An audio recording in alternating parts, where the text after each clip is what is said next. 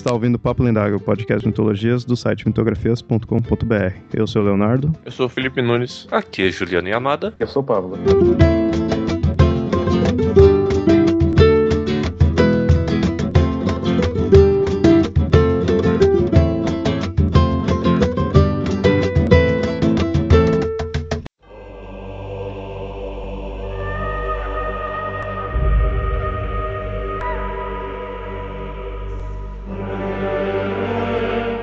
Melhor que estejas arrependido, pois após as sete cartas, após sete selos, sete trombetas e sete cálices, chegará até nós a revelação, onde os mortos voltarão e os infiéis serão condenados. Assim nos diz o livro do Apocalipse.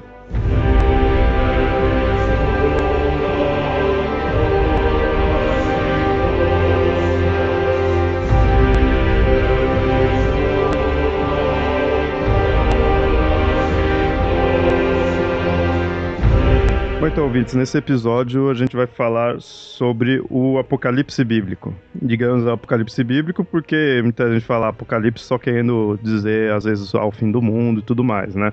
Mas não, a gente vai estar focado no livro da Bíblia, né? A gente vai dizer aí as características dele, o que ele quer dizer, todos os símbolos, tudo, né? Falar em geral sobre ele, preparando aí para a reta final aí que tá o mundo acabando. Todo mundo com sua Bíblia na mão, né? Preparando aí, rezando. Uhum. Bom, o Apocalipse, né, como eu acabei de falar aí, ele é um dos livros da Bíblia, na verdade é o último livro, e se não me engano ele seria o único que tem esse ar de profecia. É o spoiler, né? Do Novo Testamento você tá falando, né? Isso, no Novo Testamento. No, no Antigo Testamento tem algum que seria profético ou não? Tem vários. O livro de Daniel é um dos mais conhecidos no Antigo Testamento. Tem vários profetas. Tem, tem uma seção dos, da Bíblia chamada seção dos profetas. Quais que são os profetas? Ó, Daniel, Isaías também é, é profético. Jeremias também é profético. Zacarias também.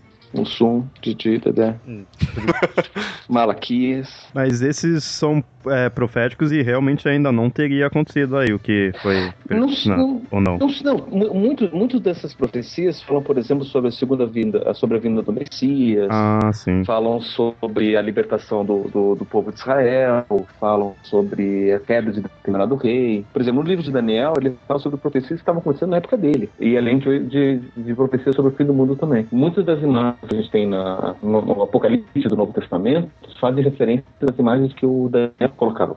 Por isso que o livro do Apocalipse ganha essa, essa referência um livro profético sobre o fim do mundo, porque faz referência às mesmas imagens que o Daniel coloca sobre o fim do mundo. Olha só, é interessante saber disso, porque no geral, quem não conhece sempre pensa assim, né? Só o Apocalipse que vai ter menção ao fim do mundo, mas ele é o. Mais o mesmo assim, né? Como eu falei, popularmente ele é conhecido mesmo como essa questão do fim do mundo, né? Do juízo final. Historicamente, o Apocalipse não seria só a situação que os cristãos estavam sofrendo no, no cativeiro pelos romanos? Depende de como que você vai, vai, vai interpretar, né? Tem várias leituras do... O apóstolo João estava preso nessa época. Ele escrevia as cartas de dentro da prisão. É, um parênteses aí, pra quem não sabe aí, quem escreveu foi esse apóstolo João, né? Foi o São João que escreveu o, o Apocalipse. É, e a questão do nome, como a gente falou na, na apresentação ali, a gente falou questão de revelação, é porque é isso, Apocalipse ele vem do, da palavra grega, significando revelação.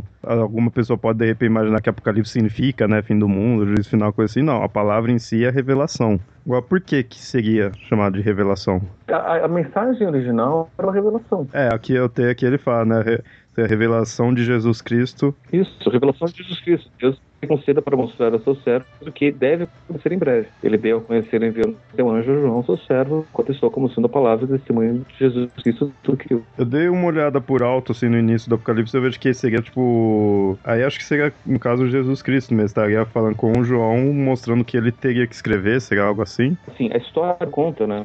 Reza a lenda que João teve essas imagens, que seria supostamente de Jesus, passando a mensagem do que iria acontecer. Todo o problema está com o uso das palavras e como que as pessoas leem essas palavras. Verdade, lá, de coisas que vão acontecer em breve. Então, esse, em breve, eles estão esperando dois anos. Né? Ainda não aconteceu, mas o em breve vai ser logo. Né? Se, se não foi, vai ser agora. Porque quanto mais tempo passa, mais perto fica desse breve, depois de amanhã.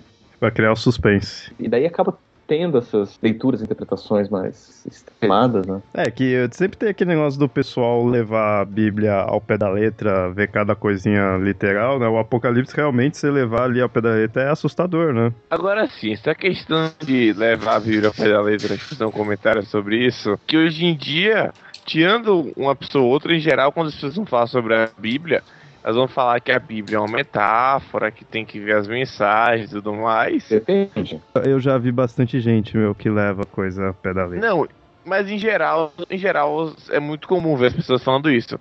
Agora, você pegar uns tempos atrás, tu- a pessoa via a Bíblia como sendo uma verdade absoluta. Essa questão de ver a Bíblia como. Mas, mas, mas ainda tem gente que, que, que lê assim. É, então, Mas assim, tem- eu, tem muita eu, gente eu que lê até assim concordo. hoje. Talvez antigamente poderia até ser mais, mas que ainda tem muita gente, sabe? Só que eu, eu sempre vejo quando o pessoal analisa o Apocalipse, estudioso assim, tudo, falando que o Apocalipse é um dos que você pode ter mais tipos de interpretações mesmo, né? A Bíblia, em geral, você tem essa questão, né? De como você vai interpretar as coisas de tudo. Agora, o Apocalipse em si, ele acaba sendo a mais essa, essa ideia de ter outras formas de interpretar o que tá ali.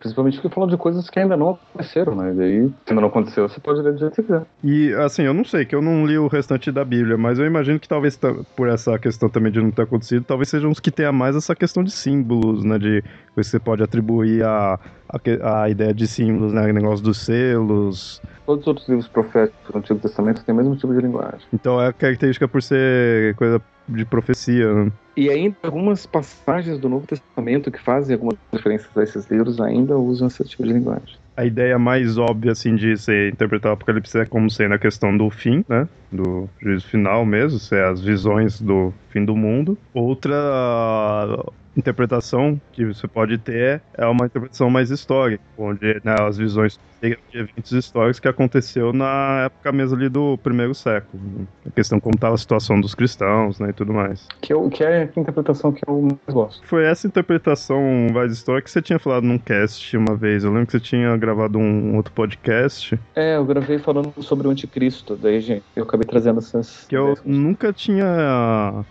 Foi o caso, de repente eu ponho o link aí, que eu nunca tinha imaginado aquela ideia. Isso, isso eu achei muito legal, que o mostrando que os- muitos conceitos ali estavam se referindo a, a certas coisas ali de Roma, né, do Império Romano. Tem muita coisa, inclusive a gente pode até tratar de algum desses detalhes ainda. É que lá naquele cast, caso alguém esteja interessado, a gente se focou especificamente na figura do anticristo. Se alguém quiser ver uma conversa bem mais aprofundada sobre o anticristo, tá lá.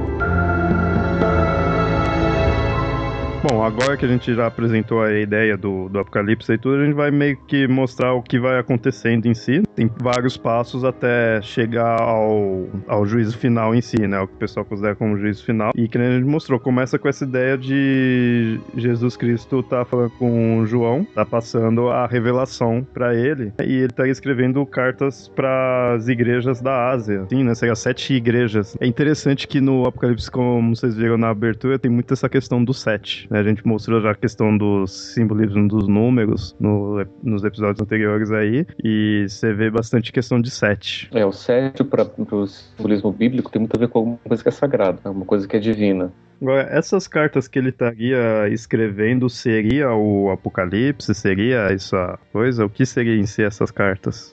Essas cartas são cartas, são recomendações, na verdade, né? Cada, cada carta diferente são, é uma recomendação que ele escreve para uma igreja diferente. Ah, tá. Então não é o Apocalipse ali em si que ele tá já mandando pro pessoal. É, o Apocalipse Assunção é uma revelação, ele já está falando sobre, sobre, sobre o que está acontecendo. Só que mu- muito disso são, são, são recomendações, né? Aqui, ó. João, as sete igrejas estão na Ásia, graça e paz sejam dadas a partir daquele que é que vem da parte dos sete espíritos que estão diante do seu trono e da parte de Jesus Cristo, a testemunha fiel, o primogênito entre os mortos e o princípio do rei da terra. Então, assim, ele já está escrevendo essa carta para essas sete igrejas, então são, são escritos, são recomendações, são. É, é revelação, né? É, imagina que ele mandava carta assim, tipo. ele descobriu que ia acabar todas as coisas, que ia ter o fim do mundo, e mandou as cartas, fudeu. mandou pra igreja. E galera, ó, o mundo vai acabar, fudeu. Vamos se virar aí.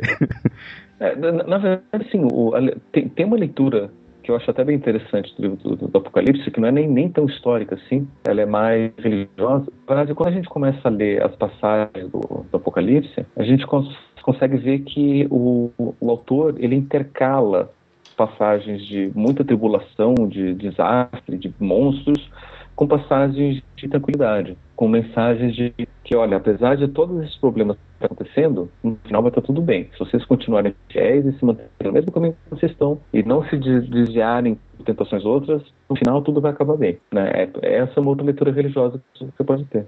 É, você falou esse negócio de tipo de leitura, que nem quando eu tava montando aqui, eu tava pesquisando, eu vi essa questão, né, dessas várias formas de interpretar. Aí, que nem a gente ia falar, tem essa questão de interpretar como o fim do mundo mesmo, né, por simplesmente, é, tem a parte histórica e tem a parte de você interpretar como tudo, as coisas que tá ali é uma alegoria. Eu acho que, no fundo, muitas vezes pode ser os três, assim, unidos. Eu não vejo porquê de que pode ser um e não pode ser o outro. Imaginando assim, é o referente à questão do fim, né? Apesar de pode haver um retorno e tudo mais, mas é o fim, baseando-se em coisas ali históricas, que estava tendo, né, baseando na questão aí de Roma tudo mais, e obviamente, como boa parte aí da coisa da, da Bíblia, não deixaria de ter suas alegorias. O que eu acho que a leitura profética e a leitura histórica, elas se contradizem. Né? Por exemplo, se eu vou dizer que o anticristo, na verdade, era o César Nero, esse anticristo é o Nero, não é uma pessoa que vai vir ainda no ano de 2053 e vai fazer tal coisa. Entende? Daí, vai fazer, então, ah, então vou fazer a regressão nela. Qual é o anticristo é descrito na Bíblia?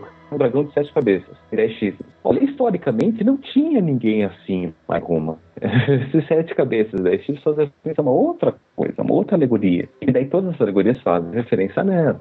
O número da besta, né? meia faz referência a Nero. E daí é difícil você, quando você percebe essas referências e diz, não, beleza, tá fazendo referência a Nero, dizer que também pode ser que ele faça referência a uma coisa que vai acontecer daqui a dois mil anos.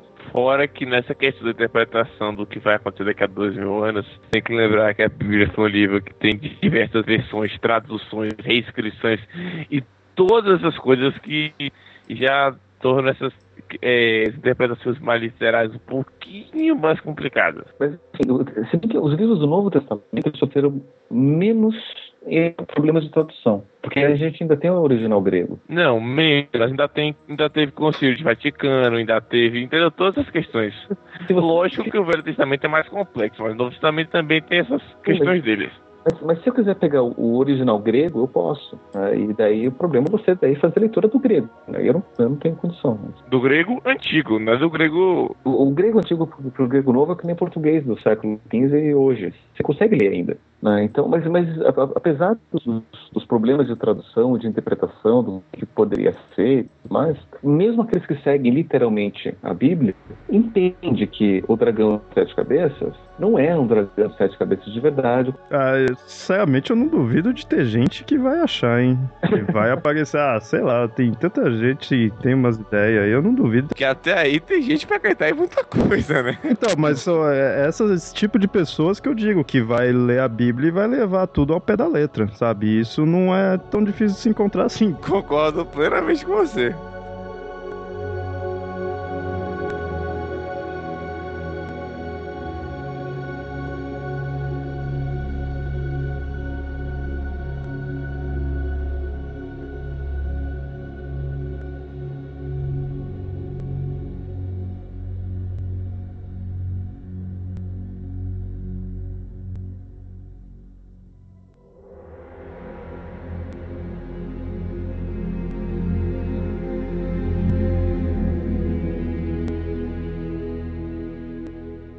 Mas seguindo a história, então começa com essa questão dele do João mandar as cartas para as igrejas. Aí depois disso, já entra a parte que é a visão do trono da majestade divina, né? Depois dessas coisas, olhei e eis que estava uma porta aberta no céu. E a primeira voz que como de trombeta ouvira falar comigo disse: "Sobe aqui e mostrar-te-ei as coisas que depois dessas devem acontecer." Ou seja, acho que é aqui que começa realmente a parte em si da revelação, né? De tá começando a mostrar o que vai acontecer, né? Então, acho que agora começa a parte do João em si ter realmente as visões, né? Cara, tem, tem muito número, hein, aqui, mostrando. Aquela parte logo no início desse do... É capítulo, cada um aqui?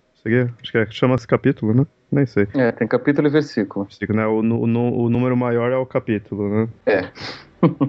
Capítulo, pra vocês verem como eu não sei ler a Bíblia, né? Capítulo 4, né? Chega o versículo 4 aqui, ó. E ao redor do trono havia 24 tronos, e via sentados sobre os tronos 24 anciões vestidos de vestes brancas, e tinham sobre a cabeça coroas de ouro. E tá sempre mostrando coisa de número. E, e isso que é interessante a gente ver, né? Porque os números, eles não estão falando só de quantidade, eles estão mostrando uma mensagem. O 24 ali tem uma significação. Tá dizendo uma coisa específica, uma mensagem que só quem conhecia o significado do número 24 ia saber o que que era. E eu acho legal que da, na Bíblia que tem muito aquele negócio. Sete não sei o que, que tinha sete não sei o que, que tinha, é sabe? que nem eu aqui. Aqui, eu sou o Alfa e Ômega, o primeiro derradeiro. E o que vês, escreve-o num livro e envia às sete igrejas que estão na Ásia, a Efeso, e a Esmirna, e a Bérgamo, e a Tiatira, e a Sardes, e a Filadélfia, e a Laodiceia. É, mas é, essas daí são realmente igrejas, são comunidades cristãs que existiam naquela época. Isso é oficial, né? Existiu mesmo essas, né? Uhum. Nossa, mas Filadélfia? Filadélfia é uma palavra grega que significa é, amor fraternal. Olha só, olha, vivendo a lendária cultura também. não, não, sabia. Eu, eu via que Filadélfia, mas, hein, tipo, realmente é uma puta previsão, hein?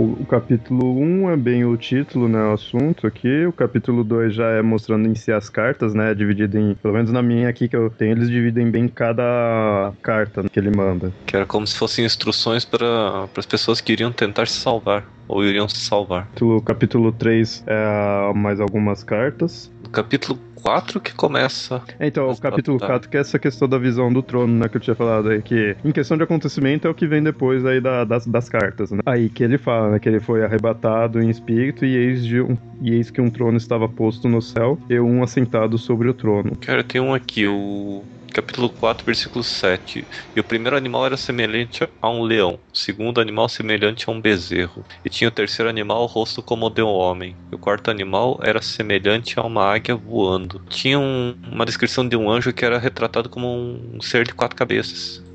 Ah, não, mas aí, tem, aí tem muitos anjos. Uhum. Tem muitos anjos. Mas era bem isso aqui: leão, bezerro, Sim. homem e águia. Sim. Ó, mas deixa eu só achar aqui rapidinho no livro de Daniel, para vocês terem uma ideia da referência que ele está fazendo. Quatro animais monstruosos saíam do mar, para título 7.3, diferentes uns dos outros. Primeiro era como um leão e tinha asas de águia. Eu via quando suas asas foram marcadas. Ele foi levantado da terra e guia sobre suas patas como um homem, e um coração de homem lhe foi dado. Depois outro animal, um segundo, semelhante a um urso. Ele foi sobre um lado, tendo três costelas na boca. Entre os dentes falaram-lhe assim, levanta-te, come muita carne. Depois disso eu vi, eis outro, como leopardo. Também tem asas sobre o pássaro de sobre o dorso. O animal tinha quatro cabeças e lhe foi dado uma soberania. Pois isso eu vi nas visões da noite, eis um quarto animal, assustador, terrificante, extremamente vigoroso. Ele tinha monstruosos dentes de ferro, que comia, rasgava e espoteava o resto com os pés. Definido de todos os outros animais que presidiam, tinha dez chifres. Ah, esses daí são, são quatro animais que o Daniel viu. Ah, um animal com dez chifres, um leopardo de três cabeças, um urso e um leão. Eu vejo bastante que, voltando ainda a essa questão de número, que realmente na Bíblia você não encontra essa questão assim de ele tinha muitos tal coisa, né? Ele sempre te dá o número exato, assim, né? De, de, de coisa que tinha, tinha chifres, tinha cabeças, tudo. Não... Dificilmente você vê falando, ou talvez nem fale, tinha muitas cabeças, muitos chifres, não. Eles costumam realmente dar o valor, né? Que a gente falou aí do, da qualidade dos números, né? Olha só, um número aqui que 144 capítulo 7, versículo 4. Eu vi o número dos assinalados, e eram 144 mil assinalados, uhum. de todas as tribos dos filhos de, de Israel.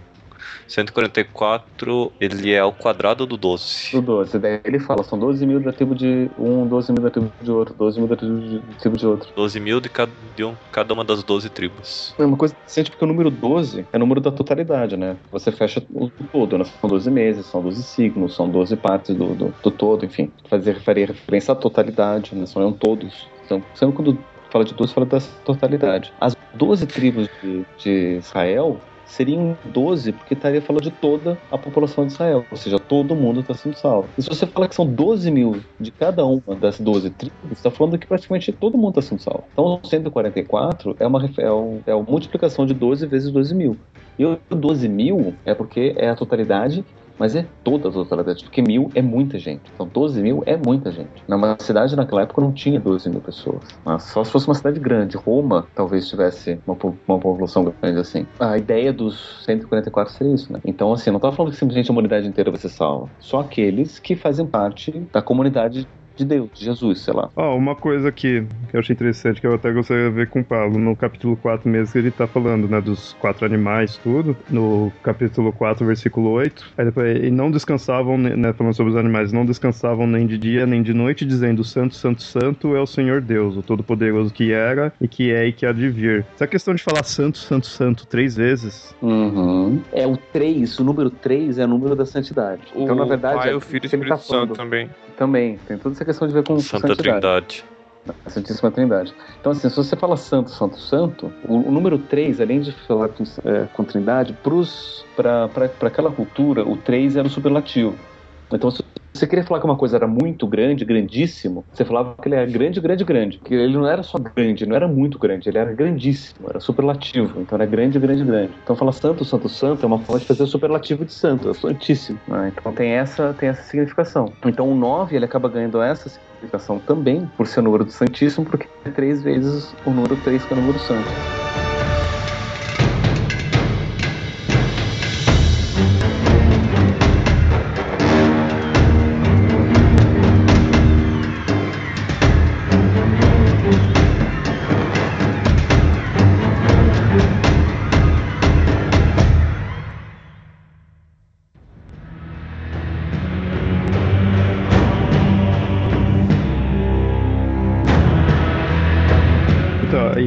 Depois, do capítulo 4 aí, a gente tem o capítulo aí que fala já dos sete selos, que é o capítulo 5. Ele começa, e vi na destra do que estava sentado sobre o trono um livro escrito por dentro e por fora, selado com sete selos. Aí aqui mostra, o anjo fala que nem no céu, nem na terra, ninguém poderia abrir o livro e nem olhar né, por esse livro que estava com sete selos. É interessante que quando a gente ouve hum, coisas na mídia, assim, no geral, falando do, do Apocalipse, sempre mostra a questão dos selos, né? Eles são bem conhecidos. E aí sempre mostrando, né, que é rompendo esses selos que vai estar tá progredindo pro, pro juízo final. Então eu tava vendo um documentário e estava mostrando que aí conforme vai quebrando cada um dos selos, vai começando já as catástrofes. O documentário não era do, do, do History, não, né? Era.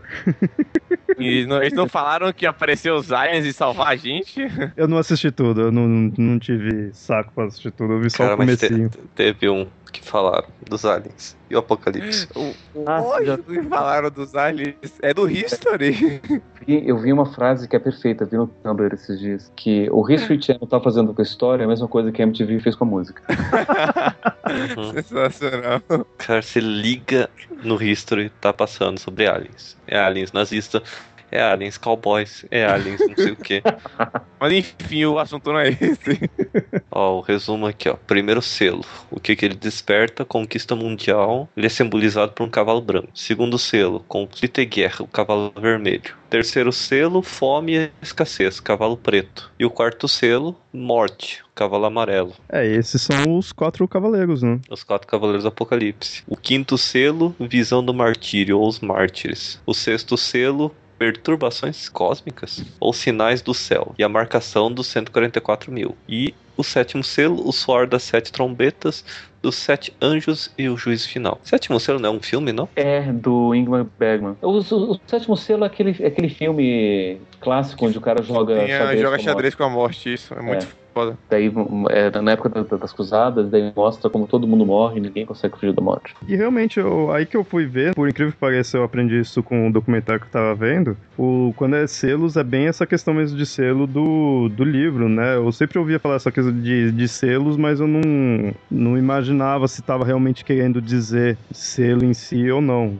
E realmente é o selo para aprender o, o, livro, né? E aí você vai destravando, vai começando a, a as catástrofes. Né? Seria então essa abertura dos selos que seria propriamente dito o apocalipse em si como é conhecido, assim, que é a questão das catástrofes, questão de guerra, morte, fome, essas coisas, assim, seria acho que essa parte que vai ab abrindo os selos, né? Também, porque assim, não são só os selos, porque quando abre o sétimo selo, daí tem as sete trombetas, daí tem as sete cálices, todos no sétimo selo. Depois da primeira trombeta acontece isso, depois da segunda trombeta acontece aquilo, daí depois quando tem a última trombeta, daí tem os sete cálices, daí depois, aí daí vai indo. Então ainda tem muita coisa assim pra frente. Então primeiro vai os selos, pra depois verdade, ir as trombetas. tudo isso, tudo isso acaba sendo apocalipse, né? Tudo isso seria a revelação do que está por vir. Ah não, sim, sim, não, mas eu quis dizer assim, a parte mais popular de como é visto o Apocalipse ser aquele negócio do mundo em catástrofe, né? Se não seria, Seria a partir do sétimo selo, do sim. selo. Ah, a partir do. Ah, Todos os outros seis selos são preparações. Guerra, peste, praga, meteoros, e terremotos e, e catástrofes. Ainda são prenúncios do fim.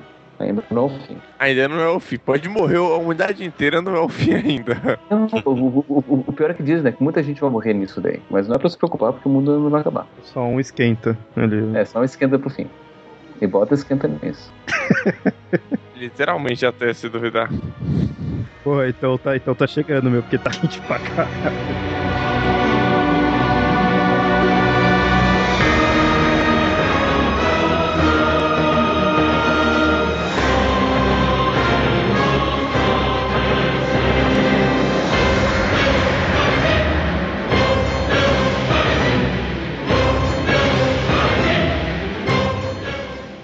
Que eu mais adoro do Apocalipse é dos Quatro Cavaleiros.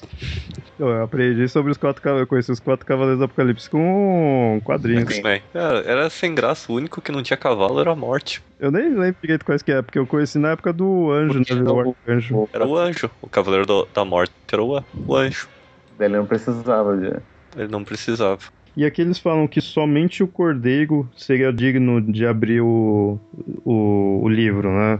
Uhum. Selos. Porque, que nem o anjo falou aqui, nada no céu nem na terra seria digno.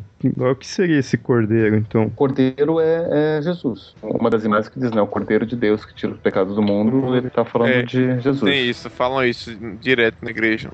E eu, e olhei e eis que estava no meio do trono e um dos quatro animais viventes e entre os anciões um cordeiro, como havendo sido morto e tinha sete pontas e sete olhos, que são os sete espíritos de Deus enviado a toda a terra.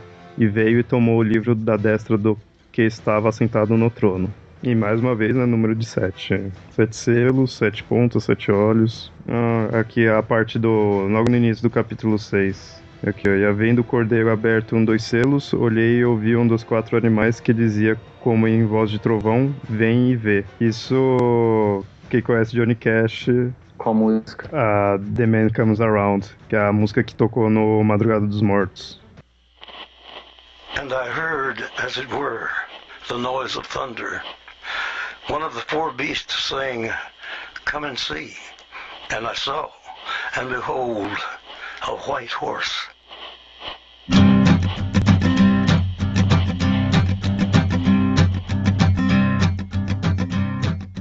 Ó, rapidinho, deixa eu só voltar aqui pra gente tá falando dos, dos, dos selos. Olha só que interessante. Como é a escrita do, do livro, né? Todo mundo tá preocupado com a abertura dos selos, mas ninguém percebe como que eles estão contando aqui na Bíblia. Né? Quer dizer assim, a abertura dos seis primeiros selos, né? E daí conta como foi todos os seis selos, no capítulo 6. Né? E daí fala o primeiro selo, qual é o segundo selo, seis. É quando abriu o sexto selo, sobreveio um violento terremoto, as estrelas caíram do céu, e o céu recolheu-se como um livro que se encola. Os reis da terra, os magnatas, chefes militares, ricos, poderosos, livres escravos esconderam-se nas cavernas, nos rochedos das montanhas. Eles diziam às montanhas aos rochedos, cai sobre nós e escondemos longe da face do que está sentado no trono e longe da ira do cordeiro. Pois chegou o grande dia da sua ira e quem poderá subsistir? E daí o que acontece? Caiu todos os, os seis selos, está uma tragédia no mundo. Daí o capítulo 7, que diz aqui. Depois disso, vi quatro anjos em pé, nos quatro cantos da terra, eles detinham quatro ventos da terra, para que nenhum vento soprasse sobre a terra, nenhum sobre o mar, nenhum sobre árvore alguma. E vi outro anjo que subiu do oriente, trazendo o selo do Deus vivo. Com voz forte gritou aos quatro anjos encarregados de fazer dano à terra e ao mar. Não façais dano à terra, nem ao mar, nem às árvores, até que tenhamos marcado com selo a fronte dos servos do nosso Deus. Eu vi então o número dos que tinham sido marcados com com o selo, né? 144 mil marcados com selos de todas as tribos de Israel, e blá blá blá. Depois disso eu vi, era uma imensa multidão que ninguém podia contar, de todas as nações, tribos, povos, línguas, estavam de pé diante do trono e diante do cordeiro, trajados como vestes brancas e com palmas na mão, em voz alta clamavam, a salvação é o nosso Deus que está sentado, blá blá blá, do cordeiro. Então, o, o que... O, o que está acontecendo? Depois desse capítulo tem a abertura do sétimo selo, assim. Só olha aqui finalzinho, né? Uh, nunca mais terão fome, nunca mais terão sede, não pesará sobre eles o sol, nem seu fogo, pois o cordeiro que está no meio do trono será seus pastores, conduzirá para as fontes de água da vida, Deus enxugará toda a lágrima de seus olhos. Daí começa o, o oitavo selo de novo. E é isso que eu tô falando que o, que o Apocalipse ele, ele acaba intercalando sinais de tragédia e de, de, de, calamidades com mensagens de, de, esperança. Ele ficou o sexto capítulo inteiro é mostrando os primeiros selos e mostrando a questão que vai ser ruim. Vai ser ruim, vai ser uma catástrofe, até que cada um vai ser um pior que o outro, até que todo mundo foge e ninguém mais está aguentando nada, o céu está caindo, a terra está abrindo e ninguém mais está aguentando. E daí acontece o capítulo 7 e 8 falando, olha, calma lá, vamos salvar aqueles que são salvos, vamos marcar aqueles os eleitos, todo mundo vai ser glorificado, Deus vai salvar todo mundo, Deus vai cuidar de todo mundo, quem estiver aqui diante de Deus vai ficar bem, Deus vai enxugar as lágrimas e vai ficar tudo tranquilo. Daí vamos lá pro capítulo 8, abertura do sétimo selo, daí começa a tragédia de novo. Daí ele vai intercalando assim. Interessante ver essa questão, porque o Apocalipse é sempre visto essa coisa assim negativa, né, ruim, assim, apesar que ser algo já previsto que Deus vai fazer tudo assim, mas é algo ruim, né, que vai estar tudo as catástrofes vendo dessa forma, dá um, um que mais de esperança. E alguns dizem que essa é a, a revelação de Deus. Ele ainda vai conseguir trazer esperança e no final, e no final dos pontos, no final de tudo, para aqueles que confiarem em Deus e ficarem do lado dele, tudo vai acabar bem. Olha, pensando como um religioso, é mais legal vendo dessa forma, assim, porque, de certa forma, talvez incrível, porque assim, falar, ah, vai ter os terremotos, vai ter não sei o quê. Cara, essas tragédias a gente já tem. Não, não acabou com o mundo, mas sempre teve isso daí.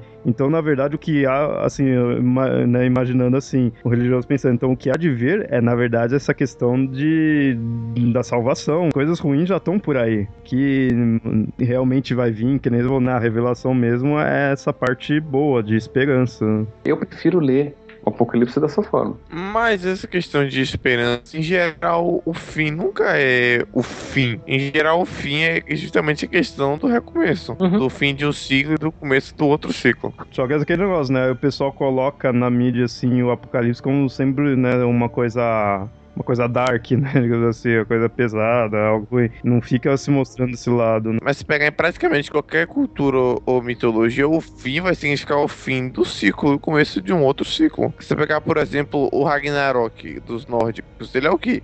Vai ter o, aquela, aquela pega pra capar todo mas no final vai ter o Balder, vai ter a outra deusa lá, e vai ter o casal de humanos que ficaram na Yggdrasil e vai, vai ter o recomeço. A questão é justamente isso. Nunca é um, um fim de tudo e acabou. Mas nem, mas nem na, na, no Gênesis, né? Porque seria o fim do mundo terreno e o recomeço do mundo divino. Ou seja, Deus não vai construir a nossa vida e nossa alma imortal para de repente acabar com ela. A gente vai continuar imortalmente depois com ele. Essa que seria a ideia do, do recomeço do Apocalipse.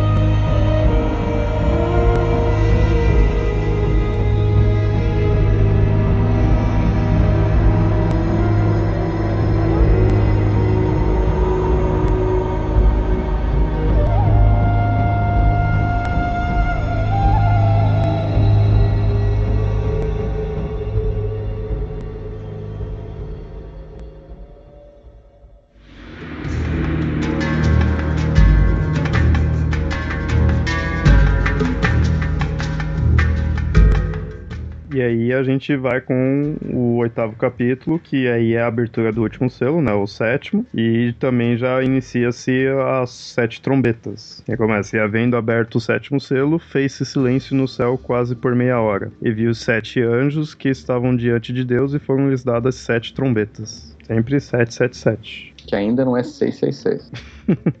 não, mas, mas isso daí tem tem relevância, né? Porque o 7 é sempre visto como um número sagrado, e o 6, por ser um menos do que 7, né? Porque assim, o, o 7 tem um número sagrado, a gente já mostrou a relevância, que é 3 mais 4, tem a ver com, com a questão do masculino, do feminino, da totalidade, da essência divina, blá blá blá. E o 6 é um menos que 7, então ele seria um número imperfeito, né? O 7 ele é sagrado porque você daria essa ideia de, de, de quase perfeição, né? De sagrado ou de perfeição, e o 6 seria imperfeito porque seria um menos do que 7. Bom, e aí começa a tocar as trombetas. Bom, os selos a gente viu que era pra dar início, né? dar- Deu início às catástrofes, tudo. E as trombetas, qual que seria a função delas? Tocar música?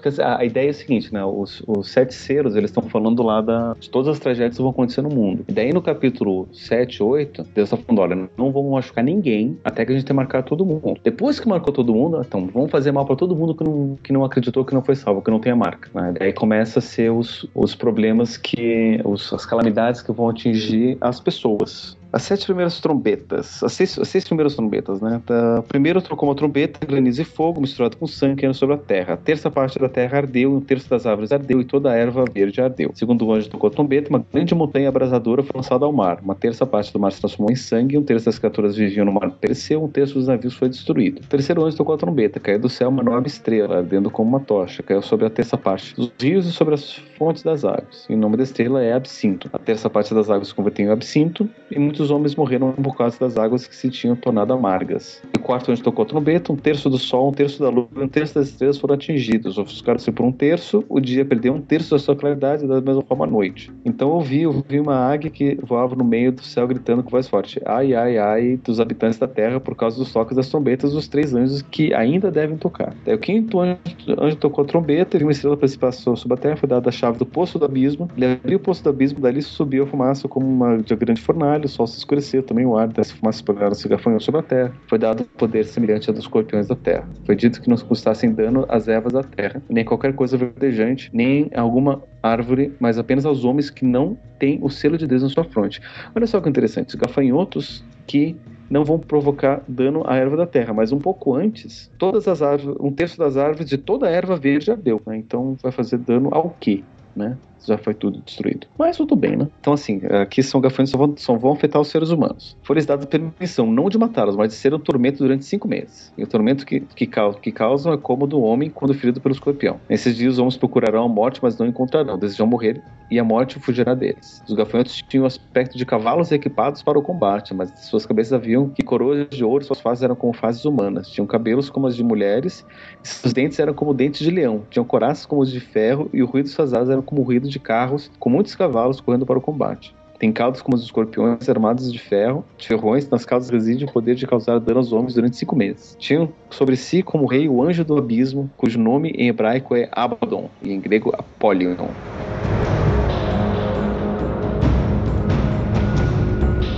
Sexto anjo tocou a trombeta. Uma, ouvi uma voz que vinha dos chifres do altar de ouro que, que se encontrava diante de Deus. Um, um, um parênteses aqui: o, o chifre nessa linguagem tem muito a ver com, com poder. Então, quanto mais chifres, mais poderoso. Então, você está falando do chifre, do poder, está falando do, do, do, do trono de Deus, está falando justamente do poder. Na boa, esses gafanhotos aí, tipo, eles eram gafanhotos, mas de gafanhoto já não tinha mais nada, né? Que se você olhar pra eles, já não. É qualquer bicho que não é gafanhoto. É, gafanhoto só na RG. Ele dizia ao sexto anjo que estava com as quatro trombetas: Solta os quatro anjos que estão acorrentados sobre o grande rio Eufrates. Então soltos os quatro anjos que estavam prontos para a hora, o dia e o mês e o ano e que deviam matar a terça parte dos homens. E o número das tropas da cavalaria era duas miríades de miríades. Acho que são miríade deve ser mil, né? Então são É, aqui, na que eu tenho aqui, falei, o número dos exércitos dos cavaleiros eram de 200 milhões. Foi assim que me apareceram, na visão dos cavalos e seu cavaleiro. Traziam coraças de fogo de acima de enxofre. As cabeças dos cavalos eram como cabeças de leão. Suas bocas vomitavam fogo, fumaça e enxofre.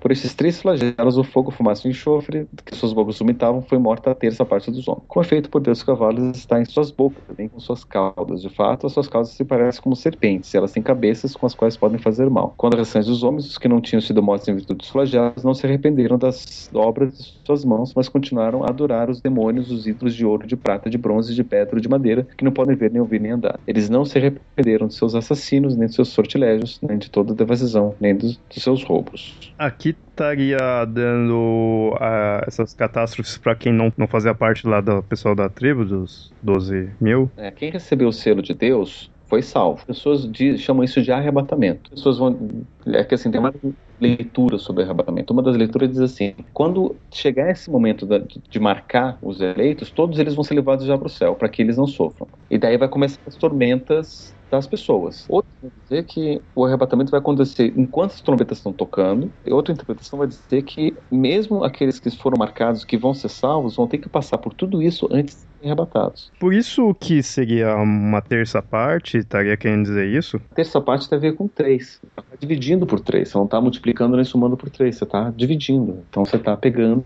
uma parte significativa. Porque se o 3 quer dizer o superlativo, se eu estou dividindo por 3, então estou pegando uma parte significativa.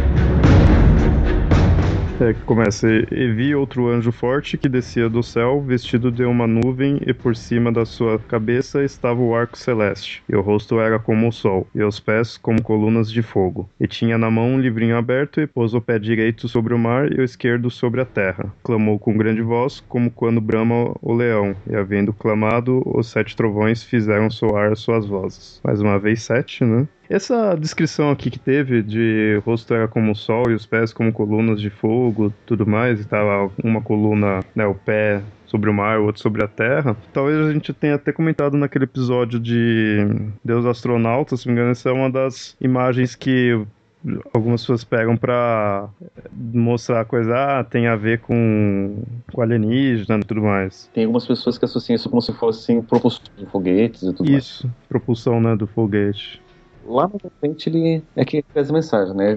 Tudo isso é para mostrar esse ano ele não veio aqui para brincadeira, né? Se ele tá sobre a mar, não pera sobre a terra, e daí ele foi para por Deus que, que não haverá mais prazo, que as coisas estão acontecendo. Então, assim, nos dias em que se ouvir o sétimo anjo, quando ele começar a tocar a trombeta, então virá a consumação do mistério de Deus, conforme ele anunciou a seus servos os profetas. E a voz que eu tinha ouvido vinda do céu falou-me de novo e disse: Vai, toma o livro aberto na mão do anjo que está em pé sobre o mar e sobre a terra. Adiantei-me para o anjo, rogando-lhe que me desse o livrinho. Ele me disse: Toma-o e come-o. É amargo para tuas entranhas, sua boca terá do doçura do mel. Tomei o livrinho da mão do anjo e comi. Na minha boca tinha doçura do mel, depois de ter comido, porém minhas entranhas tornaram-se amargas. E disseram-me então: é necessário que profetize de novo sobre os povos, nações, línguas e reis em grande número. Receber o livro do anjo, que vai ser doce na boca e amargo nas entranhas, tem a ver com toda essa questão da, da, mensagem, né? A mensagem ela até pode parecer bacana, mas no fundo tem a ver com. Né, quando você começar a é que vai ficar começando pesado, né? Então, assim, é, toda essa passagem não vai ser fácil. E é necessário que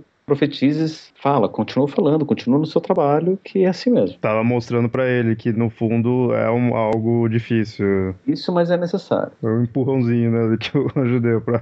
E continua no capítulo 11. E foi-me dada uma cana semelhante a uma vara, e chegou o anjo e disse: Levanta-te e mede o templo de Deus, e o altar e os que nele adoram, e deixa o átrio que está fora do templo e não o meças, porque foi dado às nações e pisarão a cidade santa por 42 meses. 42 é 7 vezes 6, 42 são 3 anos e meio, período de metade de 7 anos. Esse é o que também já começa a parte da sétima trombeta, já a última. Vai, tocou o sétimo anjo a trombeta e ouvi no céu grandes vozes que diziam: Os reinos do mundo vieram a ser de nosso Senhor e do seu Cristo e ele reinará para todo sempre.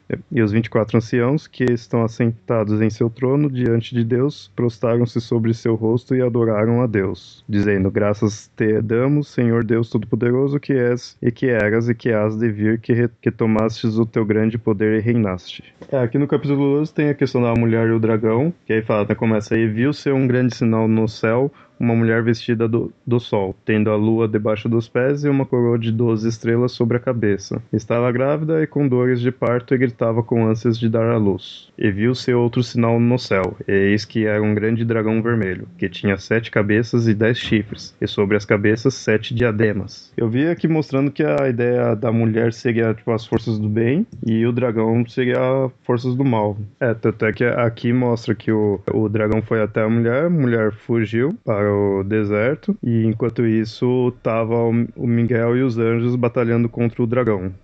tem-se a luta dos anjos contra o dragão. O dragão cai em terra e aí ele volta a perseguir a mulher que tinha ido para o deserto. Esse daqui é o dragão das sete cabeças e dez chifres, e em cima das cabeças sete diademas. Que é uma coisa que eu nunca entendi direito, né? Se são sete cabeças e dez chifres, como é que tá dividido esses dez chifres nas sete cabeças? Um tem um, outro tem três, outro não tem nenhum, outro tem dois. Pois é, essa, essa, essa divisão que, que fica complicada, né? Porque assim, ele poderia muito bem descrever, olha, em uma cabeça tem dois chifres, na outra cabeça tem um chifre.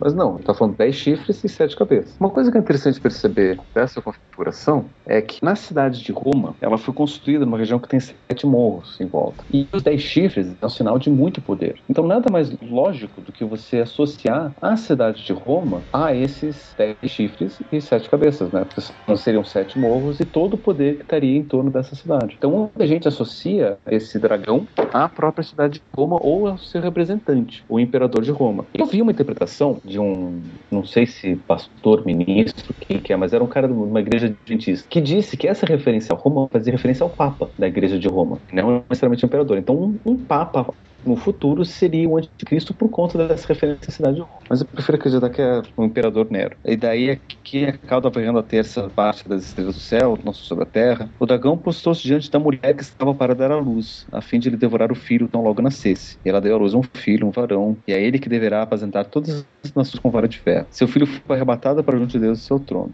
A mulher então fugiu para o deserto, onde Deus lhe preparava um lugar para ir ser alimentado por 1267 dias. Aliás, 1260 60 dias. Sim, tá mais ou menos 3 anos e. quase 3 anos e meio. Que daí tem a, tem a ver com aqueles 42 meses que a gente viu também, né? Você mostrou essa representação do que poderia ser o dragão e a mulher aí, no caso. Como a, a- a própria igreja. né? É, tem a, a, imagens clássicas da, católicas da Idade Média associam essa mulher à mãe de Jesus, né, Maria. né? Mas a ideia seria essa questão do, do- do- da própria igreja. Nossa, tem uma parte aqui bem bizarra aqui, do- mostrando quando né, o dragão tava perseguindo a mulher. É, ó, e, e foram dadas à mulher duas asas de grande águia, para que voasse para o deserto, ao seu lugar, onde é sustentada por um tempo, e tempos, e metade de um tempo, fora da vista da serpente. Há três anos e meio. Ah, olha só. Tempo, os tempos, três, e mais metade de um tempo, três anos e meio. Falou o mesmo tempo que em várias formas diferentes.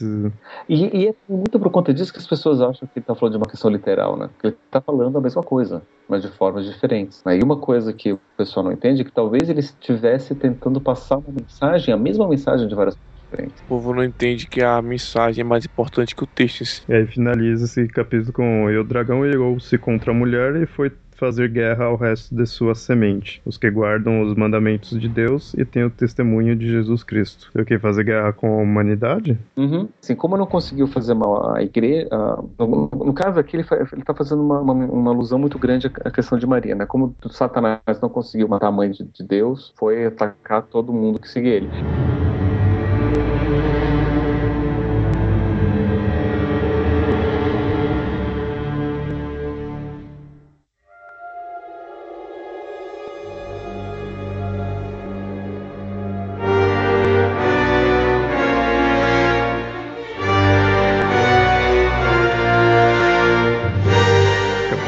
Capítulo 13 aqui, a besta que subiu do mar.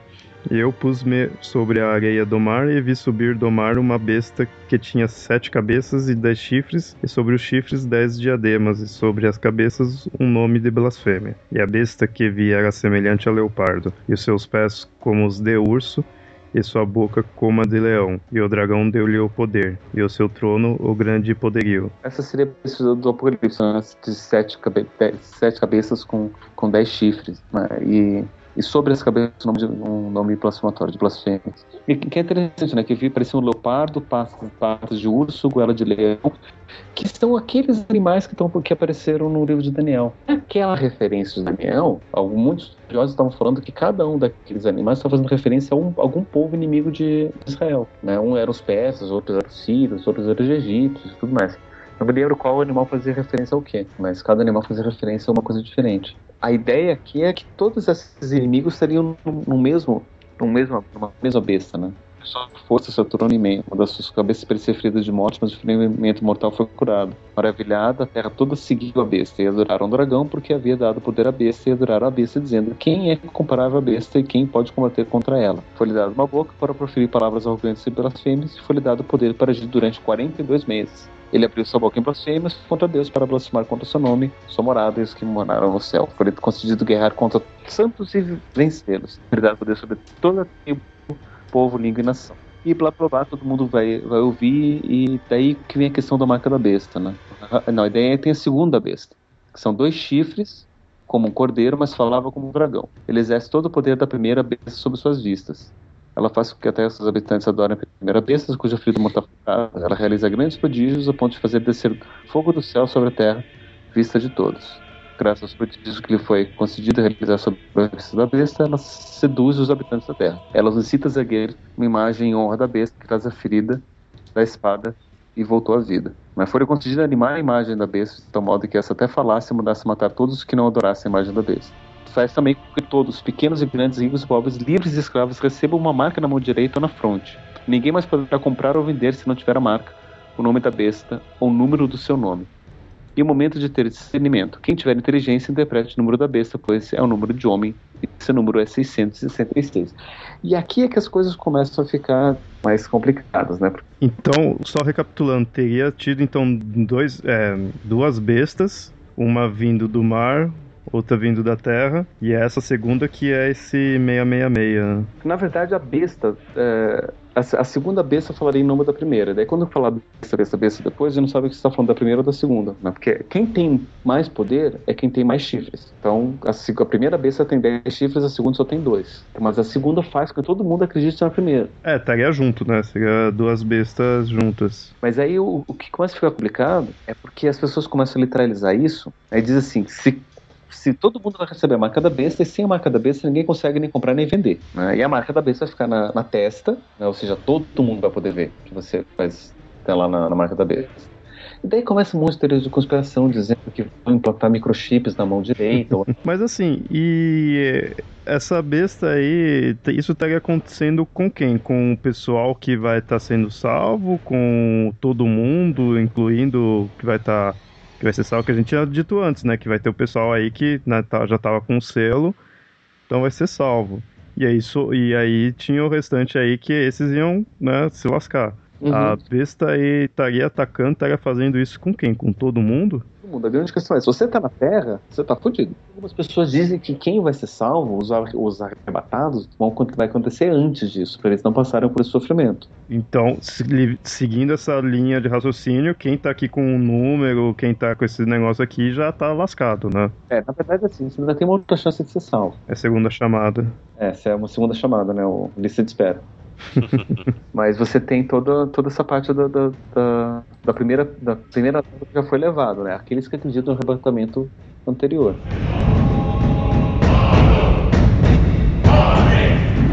Porque tanto em grego quanto em hebraico não existem algarismos que representam números existem letras que fazem referência aos números. Então, se eu digo o número 15, por exemplo, é uma letra específica que representa o número 15, uma das do alfabeto, agora não lembro qual é. E daí, qual é a grande sacada que, que, que pega aqui? Se a gente vai pegar aquela interpretação mais histórica de que, na verdade, João estava tentando passar uma mensagem para o pessoal da época dele, né, que apesar de que a gente está passando, de toda a perseguição que a igreja, que errou em relação aos cristãos, Tá todo mundo morrendo aqui. Né? Vamos entender de que eu tô falando aqui quando eu falo cabeça que tem tanto poder assim. E daí o que, que ele fala? Ó, o número é esse. Daí as pessoas vão pegar os, o nome, vai ver cada uma das letras do nome, vai somar esses números, né? Os números fazem referência, vai ter um número total que é 666.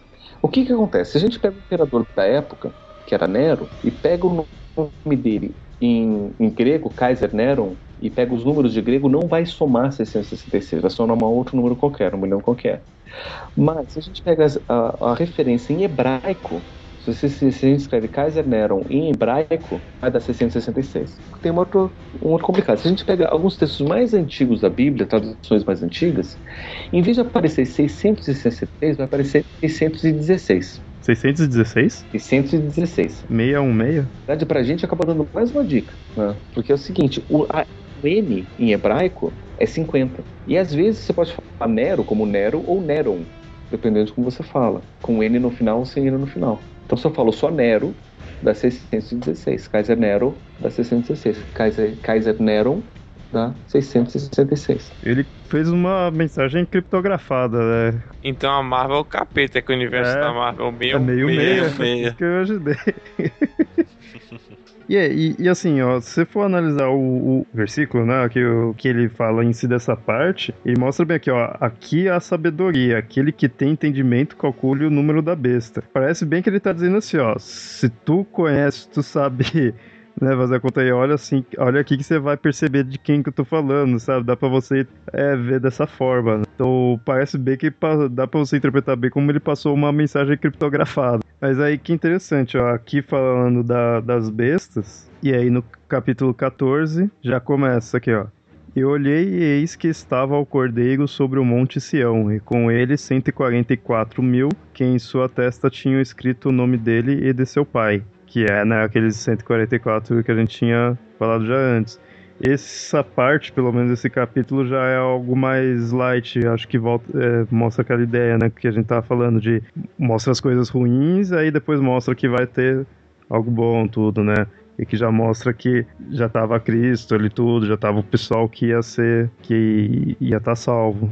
Aqui mo- começa depois a parte aqui do de mais três anjos que proclamam o juízo de Deus. Que ele começa, e vi outro anjo voar pelo meio do céu e tinha o evangelho eterno para o, proclamar aos que habitam sobre a terra e toda nação e tribo e língua e povo, dizendo com grande voz: Temei a Deus e dai-lhe glória, porque vinda é a hora do seu juízo, e adorai aquele que fez o céu e a terra e o mar e as fontes das águas. E outro anjo seguiu, dizendo: Caiu, caiu Babilônia, aquela grande cidade que a todas as nações deu a beber do vinho da ira da sua prostituição. No caso, ele estaria se referindo mesmo a Babilônia mesmo aqui? Não, porque a Babilônia hein, já tinha caído há muito tempo. É, por isso que eu, né, Mas aí, de novo, é uma metáfora toda essa questão de poder e de luxúria. seria tipo um, como se fosse uma nova Babilônia ali. É, mais ou menos, né? Algumas pessoas ainda fazem referência a Roma, a cidade de Roma, ou senão todo esse tempo de, de vida não sagrada, não divina. E aí veio o terceiro, né? E aí eu segui o terceiro anjo dizendo com grande voz: Se alguém adorar a besta e a sua imagem e receber o sinal na testa ou na mão, também o tal beberá do vinho da ira de Deus, que se deitou, não misturado no cálice de sua ira, e será atormentado com fogo e enxofre diante dos santos anjos e diante do cordeiro. É que falando que o pessoal vai se lascar. Uma dúvida que surgiu agora, que assim, Aqui, tudo bem, Apocalipse, né? Na Bíblia que eu tô aqui, eu não sei direito que, qual que é. Mas beleza, é cristã, né? Os judeus, eles têm um, um livro pro fim? Porque aqui a gente tá vendo bem que tá Cristo, né, tá, tá importante assim na história. E queria saber como que os judeus veem isso, se eles têm um, alguma história referente ao que faria analogia ao Apocalipse. Né? Que eu saiba, pelo menos não. É, é, eles ainda estão esperando a vinda do Messias. Olha só, olha só que interessante que eu estava olhando aqui na, na, minha versão, no capítulo 14 ainda. O cordeiro estava de pé sobre o Monte Sirão e com ele 144 mil que trazem escritos em suas frontes o nome dele. Eu vi uma voz que vinha do céu, como a voz dos oceanos, como o rombar do trovão, blá blá blá. Cantavam um cântico novo diante do trono e ninguém podia aprender esse cântico a não ser os 144 mil, os redimidos da terra. Eles não se contaminaram com mulheres, são virgens. Eles seguem o cordeiro por onde quer que vá. Então aqui eu já vejo duas coisas, né? Primeiro que as mulheres contaminam as pessoas, e se salvo, são 144 mil homens. Eles não se contaminarão com mulheres, pois são virgens. Ou então as lésbicas não, não entram no, na jogada. Vamos pensar, né? Se não, se não se contaminaram com as mulheres, os, os gays podem também ser salvos, né? É interessante, né? A gente pode interpretar a Bíblia do jeito que a gente quiser. Mas enfim, vamos continuar lá. Só um... E aí vai pro capítulo 15, que aí já começa a questão dos sete cálices. Aí começa mais uma sequência de sete, né? No caso aqui da questão das sete cálices, ou sete taças, né? Que começa o capítulo 15. E vi outro grande e admirável sinal no céu. Sete anjos que tinham as sete últimas pragas, porque nelas é consumada a ira de Deus. E aí já vem no 16, que ele põe, Eu ouvi vinda do templo uma grande voz que dizia aos sete anjos, Ide e derramai sobre a terra as sete taças da ira de Deus. É, então as taças realmente que é o que vai trazer as, as pragas. E foi o primeiro e derramou a sua taça sobre a terra. e fez-se uma chaga má e maligna nos homens que tinham o sinal da besta e que adoravam a sua imagem. E o segundo anjo derramou a sua taça no mar, que se tornou em sangue como o de um morto, e morreu no mar toda a alma vivente. E o terceiro anjo derramou a sua taça nos rios e nas fontes das águas e se tornaram em sangue. Interessante essa ideia de, de água se tornar sangue já é uma ideia bem antiga, né? Vem desde lá do, Moisés. né? Da- das pragas do Egito. Não, e o quarto anjo derramou a sua taça sobre o sol e foi-lhe permitido que abraçasse os homens com fogo. E os homens foram abrasados com grandes calores e blasfemaram o nome de Deus, que tem poder sobre estas pragas, e não se arrependeram para lhe darem glória. Mostra bem que tipo o pessoal tá com a marca de, de- de- da besta, tá adorando a besta, tá acontecendo essas coisas e o pessoal continua lá adorando, né? O pessoal não tá dando braço a torcer. E o quinto anjo derramou a sua taça sobre o, o trono da besta, e o seu reino se fez tenebroso, e os homens mordiam a língua de dor. E por causa das suas dores e por causa das suas chagas, blasfemaram do Deus do céu e não se arrependeram de suas obras. É, mais uma vez, só não dá o braço a torcer. E o sexto anjo derramou a sua taça sobre o grande rio Eufrates, e a sua água secou-se para que se preparasse o caminho dos reis do Oriente. Sabe o que seria essa ideia de reis do Oriente? Quem sabe tá falando aí dos chineses que vão invadir economicamente. Olha só, é. É, Da boca do dragão e da boca da besta e da boca do falso profeta vi saírem três espíritos imundos, semelhantes às rãs, porque são espíritos de demônios que fazem prodígios, os quais vão ao encontro dos reis de todo o mundo para congregar para a batalha, naquele grande dia do, do Deus Todo-Poderoso.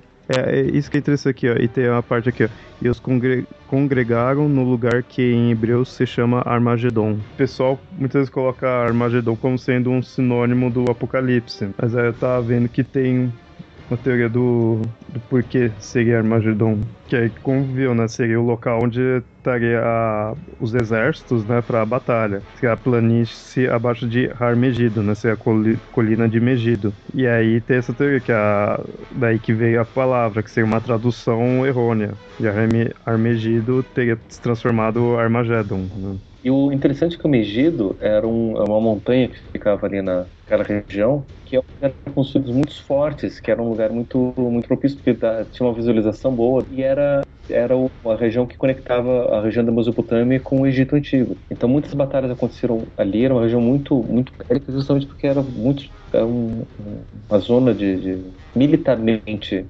é, va- van- vantajosa e, e, era, e era ponto de, de fronteira entre, entre diferentes povos. Aí finaliza-se com o sétimo cálice, né, do sétimo anjo, que é e o sétimo anjo derramou a sua taça no ar e saiu grande voz do templo do céu, do trono, dizendo: Está feito. E ouvi vozes e trovões e relâmpagos, e um grande terremoto como nunca tinha havido desde que há homens sobre a terra.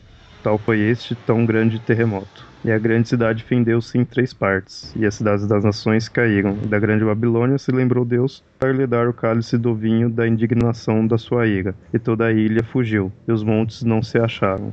E sobre os homens caiu do céu uma grande saraiva, pedras de- do peso de um talento. E os homens blasfemaram de Deus por causa da praga da saraiva, porque a sua praga era muito grande. É, o 17 começa aqui, e veio um dos sete anjos que tinha sete taças e falou comigo, dizendo-me: Vem mostrar-te-ei a condenação da grande prostituta que está sentada sobre muitas águas, com a qual se prostituíram os reis da terra, e os que habitam na terra se embebedaram com o vinho da sua prostituição. E mostra que ele leva né, ele pro deserto, onde está essa mulher. A prostituta da Babilônia. Uhum. Que até ele encontra aqui, ó. E aí na, em- na sua testa estava escrito o nome Mistério. A grande Babilônia, a mãe das prostituições e, abi- e abominações da terra. É interessante que esse capítulo termina com isso daqui, ó. E a mulher que viste é a grande cidade que reina sobre os reis da terra. Se, poderia ser aí uma referência a Roma, novamente? Nossa, estava mesmo acabando com Roma. É, ó, olha só que interessante que ele falando nesse mesmo, né, capítulo aqui, ó. Ó, a- besta que viste foi já não é, e há de subir do abismo, e, há, e irá à perdição. E os que habitam na terra, cujos nomes não estão escritos no livro da vida desde a fundação do mundo, se admirarão vendo a besta que era e já não é, mas que virá. Aqui há sentido que tem sabedoria. As sete cabeças são sete montes, sobre as quais a mulher está sentada. É bem essa ideia que você falou dos montes. Esse final, o versículo 18 do capítulo 17, ele tá meio que quase assim já traduzindo, né, a ideia. Ele falando, ó, a mulher que viu é a grande cidade que reina sobre os reis da terra. Se você for considerar o local da onde estava, reis da terra ali seria voltado para Roma. É, e isso o pessoal não leva no literal pra entender melhor. Agora parece um monstro de sete cabeças, tudo. Tem gente que vai achar que é o um monstro mesmo. É isso. Não, tem gente que até diz, né? Com essa questão de engenharia genética é capaz de fazer um bicho assim. Né? e eu acho que se tiver um, um, geneticista, filho da puta, mas é capaz de fazer só pra zoar. Só pra zoar. que o capítulo 18, né? E depois dessas coisas, vi descer do céu outro anjo que tinha grande poder e a terra foi iluminada com a sua glória.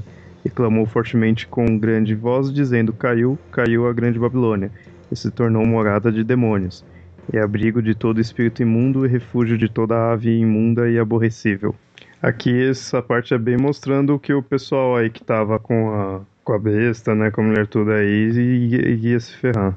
19 já já começa e depois dessas coisas ouvi no céu como que uma grande voz deu uma grande multidão que dizia aleluia salvação e glória e honra e poder pertence ao Senhor nosso Deus porque verdadeiros e justos são os seus juízos, pois julgou a grande prostituta que havia corrompido a terra com sua prostituição e das mãos dela vingou o sangue dos seus servos. Aqui já é parte já melhorzinho, né? Mostrando que caiu a, prostituta, no caso, que seria ruim.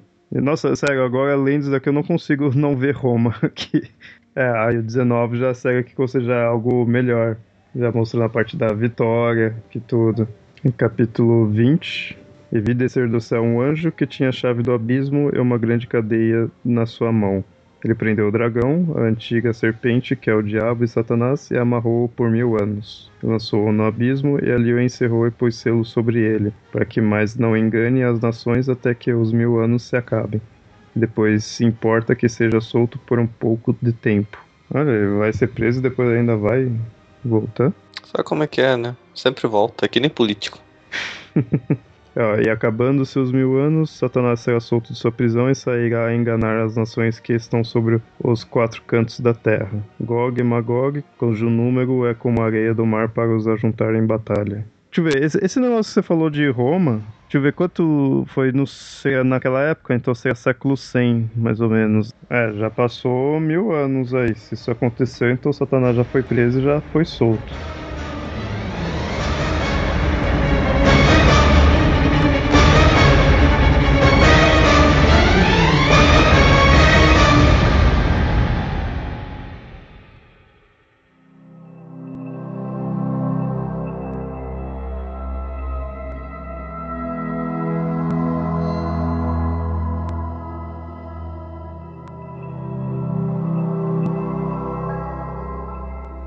É, e aí, já indo no final do capítulo 20 aqui, já é o juízo final, é onde vai vir os mortos e aí vai estar tá julgando, né? Vai jogar os mortos, mas pelo que eles fizeram em vida, tudo, né? Já, que é o juízo final em si. E depois, 21 e 22 já é descrevendo o novo céu, nova terra, já a parte bem mais assim de renovação. É, mostrando que depois de toda essa tribulação, depois do julgamento, depois de tudo acontecer, tem a recompensa da Jerusalém Celeste. A cidade com rosto de ouro e não sei o que.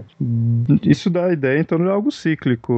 De cíclico, assim, pelo menos vai, tipo, acabar essa vez, vai vir uma nova, uma versão boa. É, da vida após a morte, né? É, e aí finaliza o Apocalipse, finaliza-se a Bíblia e acabou-se o mundo.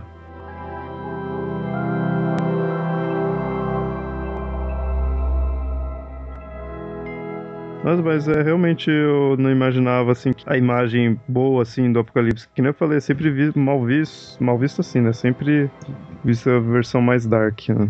O Apocalipse em si, essa descrição, não varia muito de igreja para igreja, né?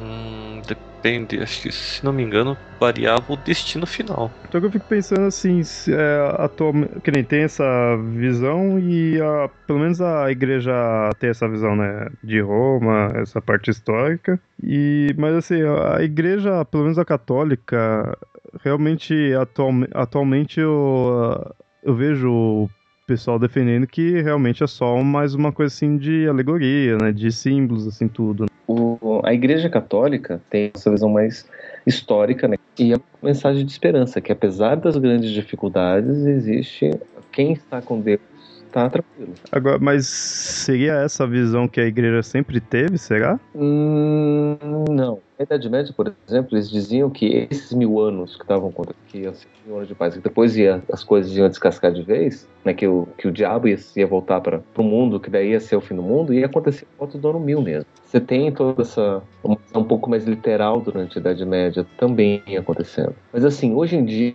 a Igreja Católica especificamente não não trata tanto do, do, do, do, Apocalipse como se fosse um livro profético de fato do, do, de coisas que vão acontecer de fato no fim do mundo. É, isso é uma coisa que eu gosto da parte católica, assim, tudo, por mais que eu não, não tenha religião, não gosto de certas ideias deles assim, mas eles eu vejo que pelo menos se adaptou ao atual de considerar como uma coisa mais simbólica, né? Você tem aqui, é, que eu tô achando que você tem quatro, quatro interpretações diferentes. Você tem o pré-milenialismo, o pós-milenialismo e o amilenialismo. Você tem dois tipos de pré-milenialismo. A ideia do, do, desse milenialismo tem a ver com aqueles mil anos de, de, de paz, né? ou aqueles mil anos que nada vai acontecer e que daí vai, vai acontecer o, o juízo final. É, como, como, é que eles interpretam? Os, os pré-milenialistas pós-tribulação né? Eles vão dizer que vai acontecer toda a tripulação, que toda essa bagunça que está acontecendo. Né? Aí Jesus Cristo vai voltar, daí vai acontecer os mil anos de paz, acontecer o julgamento, julgamento, final. Você tem os, os pré-milenialistas dispensacionistas ou pré-tribulação, que vão dizer que vai acontecer a segunda vinda de Jesus e o, o arrebatamento. Daí vai acontecer a tribulação, e daí vai acontecer a segunda vinda com a igreja, daí acontecer os mil anos de paz, daí o julgamento final. Daí você tem finalistas que vão dizer que vai acontecer o milênio, desse milênio antes do, do julgamento final, daí vai acontecer a segunda vinda e o julgamento final tudo junto. E daí você tem os amilenialistas, que vão dizer que na verdade esse milênio todo que está acontecendo isso é um milênio simbólico. E depois desse período todo que vai acontecer a segunda vinda do julgamento final. É várias formas de interpretar o tempo. Você tem várias interpretações de quando vai acontecer, porque assim, a gente deu uma, uma pincelada já no, no, Apocalipse, e em nenhum momento diz exatamente quando é que vai acontecer, o que, que vai acontecer antes do que. Né? Então a gente pode dizer que na verdade são coisas que estão acontecendo juntos e que vai ser mais para cá, mais para lá, mas tem várias interpretações. Aí o pessoal fica essa questão aí que dia 21 aí tá chegando, tudo, vai acabar o mundo, então tipo, vai ser o dia que vai acabar o mundo. Você vê, no... tudo bem, tem essas interpretações aí do tempo. Mas, pô, se você for considerar aí que realmente passa mil anos, daí, vai, vai demorar. Então não, não precisa se preocupar sabe? O, vai, pode, o mundo pode até acabar, começar a acabar ali no dia 21, mas você ainda vai conseguir viver sua vida. Pode até sofrer, mas vai viver sua vida antes do mundo realmente acabar. Quem sabe o milênio começou em 1012. É, eu, eu, já vi algum pessoal assim, tem essas teorias de que de repente já começou, já já tava, né, muito tempo aí tudo, a gente tá vivendo, né, o, o apocalipse se não é algo que vai começar, pronto, já começou e a gente tá vivendo isso daí. Tanto que na Idade Média a gente tem todas as pré-pestes, pagas, guerras e, e fome que você quiser. Olha só, é verdade, hein? E tem terremoto à vontade, você tem mais à vontade, tsunamis e tem tudo acontecendo à vontade também para poder dizer que todos os outros selos e cálices está tudo sendo aberto também. No fundo você percebe que você pode fazer tanta, tanta interpretação aí que se torna algo extremamente subjetivo, né? Fica parecendo um livro de autoajuda.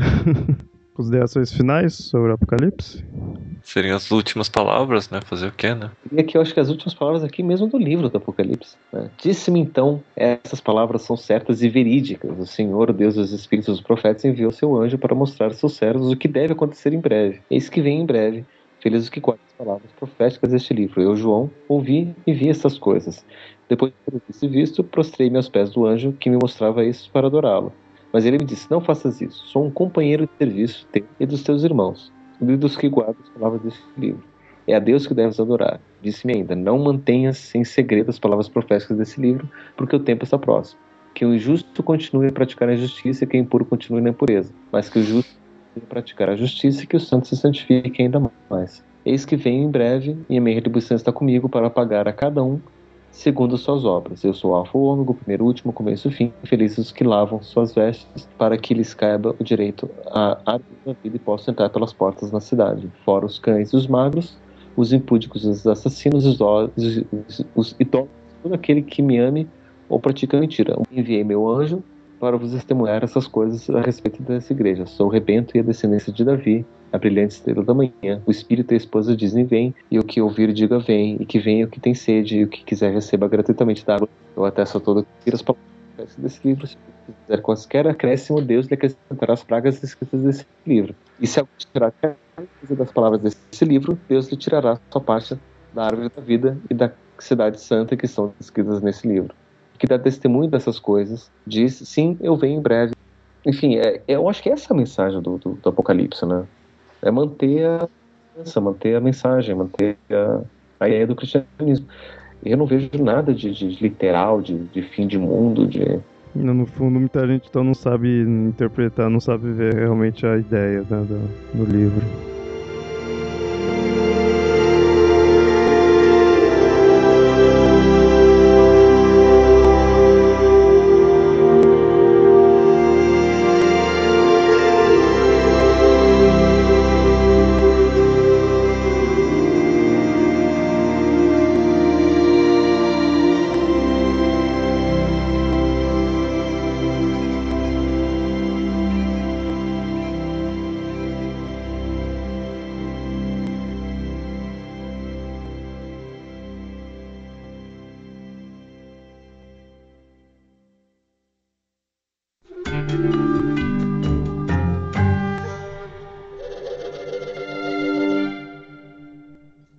Ouvintes, esse foi o episódio aí que a gente falou do Apocalipse, já preparando vocês aí pro fim do mundo que tá chegando. Questão da gente falar do, do Apocalipse e mostrando outras visões, não só em si do juízo final mesmo. Essa interpretação de Roma, tudo mais. Aí, se de repente você acha que não vai ser arrebatado, né? Diga aí, ou se vai, né? Diga aí com o que, que você acha. Tá livre aí o site para vocês colocar a opinião de vocês aí, o que vocês acreditam, o que vocês acham que vai acontecer, né? Já que ainda não aconteceu, aí a gente pode fazer muito chute aí. Fique à vontade aí. Então, digam aí por e-mail, né, para mitografias.gmail.com ou comentem lá no site o que, que vocês acham que vai ser o juízo final, como vai ser. E até mais. Um abraço e boa sorte.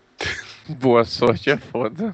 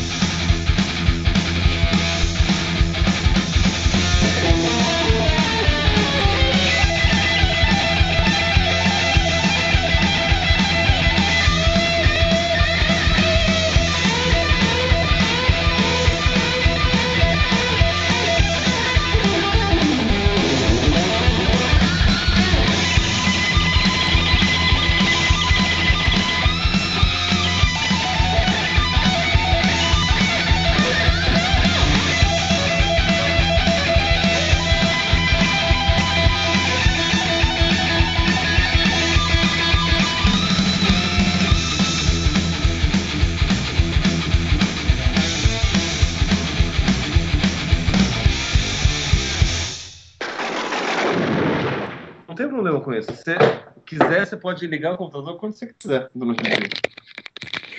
Eu não tenho Hein? segredos com você. Quem? Quem? Ah. Pablo está falando com o fantasma dele, com os gatos. É. Ou com minha esposa também. Também. Gente, Ia sério. ser a última opção. É, quando o Pablo fala sozinho, ele fala com quem? Com a, com a opção A, com o fantasma. Com a opção B, com os gatos. Ou É. com a opção C, com a esposa. Já tô Eu- com minha Bíblia aqui na mão. Ah, boa ideia, peraí, deixa eu pegar a minha. A minha Bíblia é Batista. A minha, sei lá de onde que é. A minha tem aqui, ó, Bíblia com recursos adicionais. Acho que deve ter, tipo, Director's Cut, né, assim. Tem, tem os Eu extras. garanto pra você que as novas edições, a história é a mesma. Ah, não sei, não mudaram o final, porque é importante saber disso, porque a gente vai falar sobre o Não. final, né? O final é É o mesmo. Ah, que bom. Cara, Há uns se, 1800 anos continua mesmo. se eu disser que eu nunca tive paciência pra ler a Bíblia. Cara, eu só li o Gênesis até a parte. Nem O Caim, Gênesis, assim, porque sabe? é assim, a primeira parte do Gênesis conta toda a criação, de repente, segunda parte, quando entra Adão e Eva, reconta desde o começo. Uhum. Dá um, um privilege. É, É. Não, é bem assim, não é bem assim, né? Eu, eu acho que eu já falei aqui o, Uhum. porquê que é assim. Você falou uma vez, só que eu esqueci. Porque são duas tradições diferentes. Uma Hum. tradição javista e uma tradição eloísta.